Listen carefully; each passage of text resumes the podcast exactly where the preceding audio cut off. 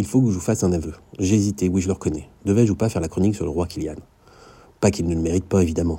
Mais j'ai la prétention, dans ce billet, de ne pas toujours coller à l'actualité sportive la plus médiatique, et là, Kylian Mbappé, je pense que nos auditeurs en ont soupé depuis hier 18h. Depuis un nouveau chef-d'œuvre du génie français, un doublé, lucarne droite, puis lucarne gauche.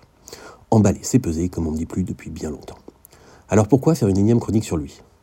Parce que je voudrais que nos auditeurs comprennent la chance que nous avons de voir un tel joueur sous nos yeux. Cela fait longtemps que je le dis ici ou ailleurs, mais la France n'a jamais connu un joueur aussi dominant. Bien entendu, vous avez entendu ou lu les statistiques délirants le concernant. En Coupe du Monde, sur 10 matchs, il a inscrit 8 buts et effectué 5 passes décisives. Accessoirement, il a reçu 7 fois le trophée d'homme du match. Actuellement, il est le meilleur buteur de la Coupe du Monde, le meilleur buteur de la Ligue des Champions, le meilleur buteur du championnat de France. En 360 matchs officiels joués, il est impliqué sur 365 buts. Ni Ronaldo, ni Messi, ni quiconque avant lui n'avait atteint de telles statistiques à son âge. Si on doit le comparer, un seul joueur peut réussir, on va dire. C'est Pelé, à une période où le football n'était pas aussi mondialisé. Vainqueur de deux Coupes du Monde avant ses 23 ans, même s'il a peu joué le monde, rapidement blessé. Vous le savez sans doute, le Brésilien est actuellement malade, gravement.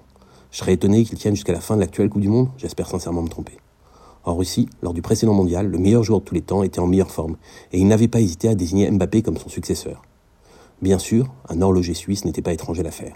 Mais jamais, malgré tout l'or du monde, il n'avait accepté de dire de Maradona, de Cruyff, de Platini, de Ronaldo, de Messi par exemple, que l'un ou l'autre était son digne héritier.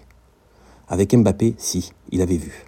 Il avait vu que ce joueur était différent, mu par une volonté et une éthique de travail exemplaire. Interrogé d'ailleurs récemment sur sa série préférée, Mbappé a cité The Last Dance, série consacrée à Michael Jordan, le plus grand basketteur et sans doute avec Mohamed Ali, le plus grand sportif de tous les temps. Certains pourraient être surpris ou sourire. Personnellement, j'y vois une filiation.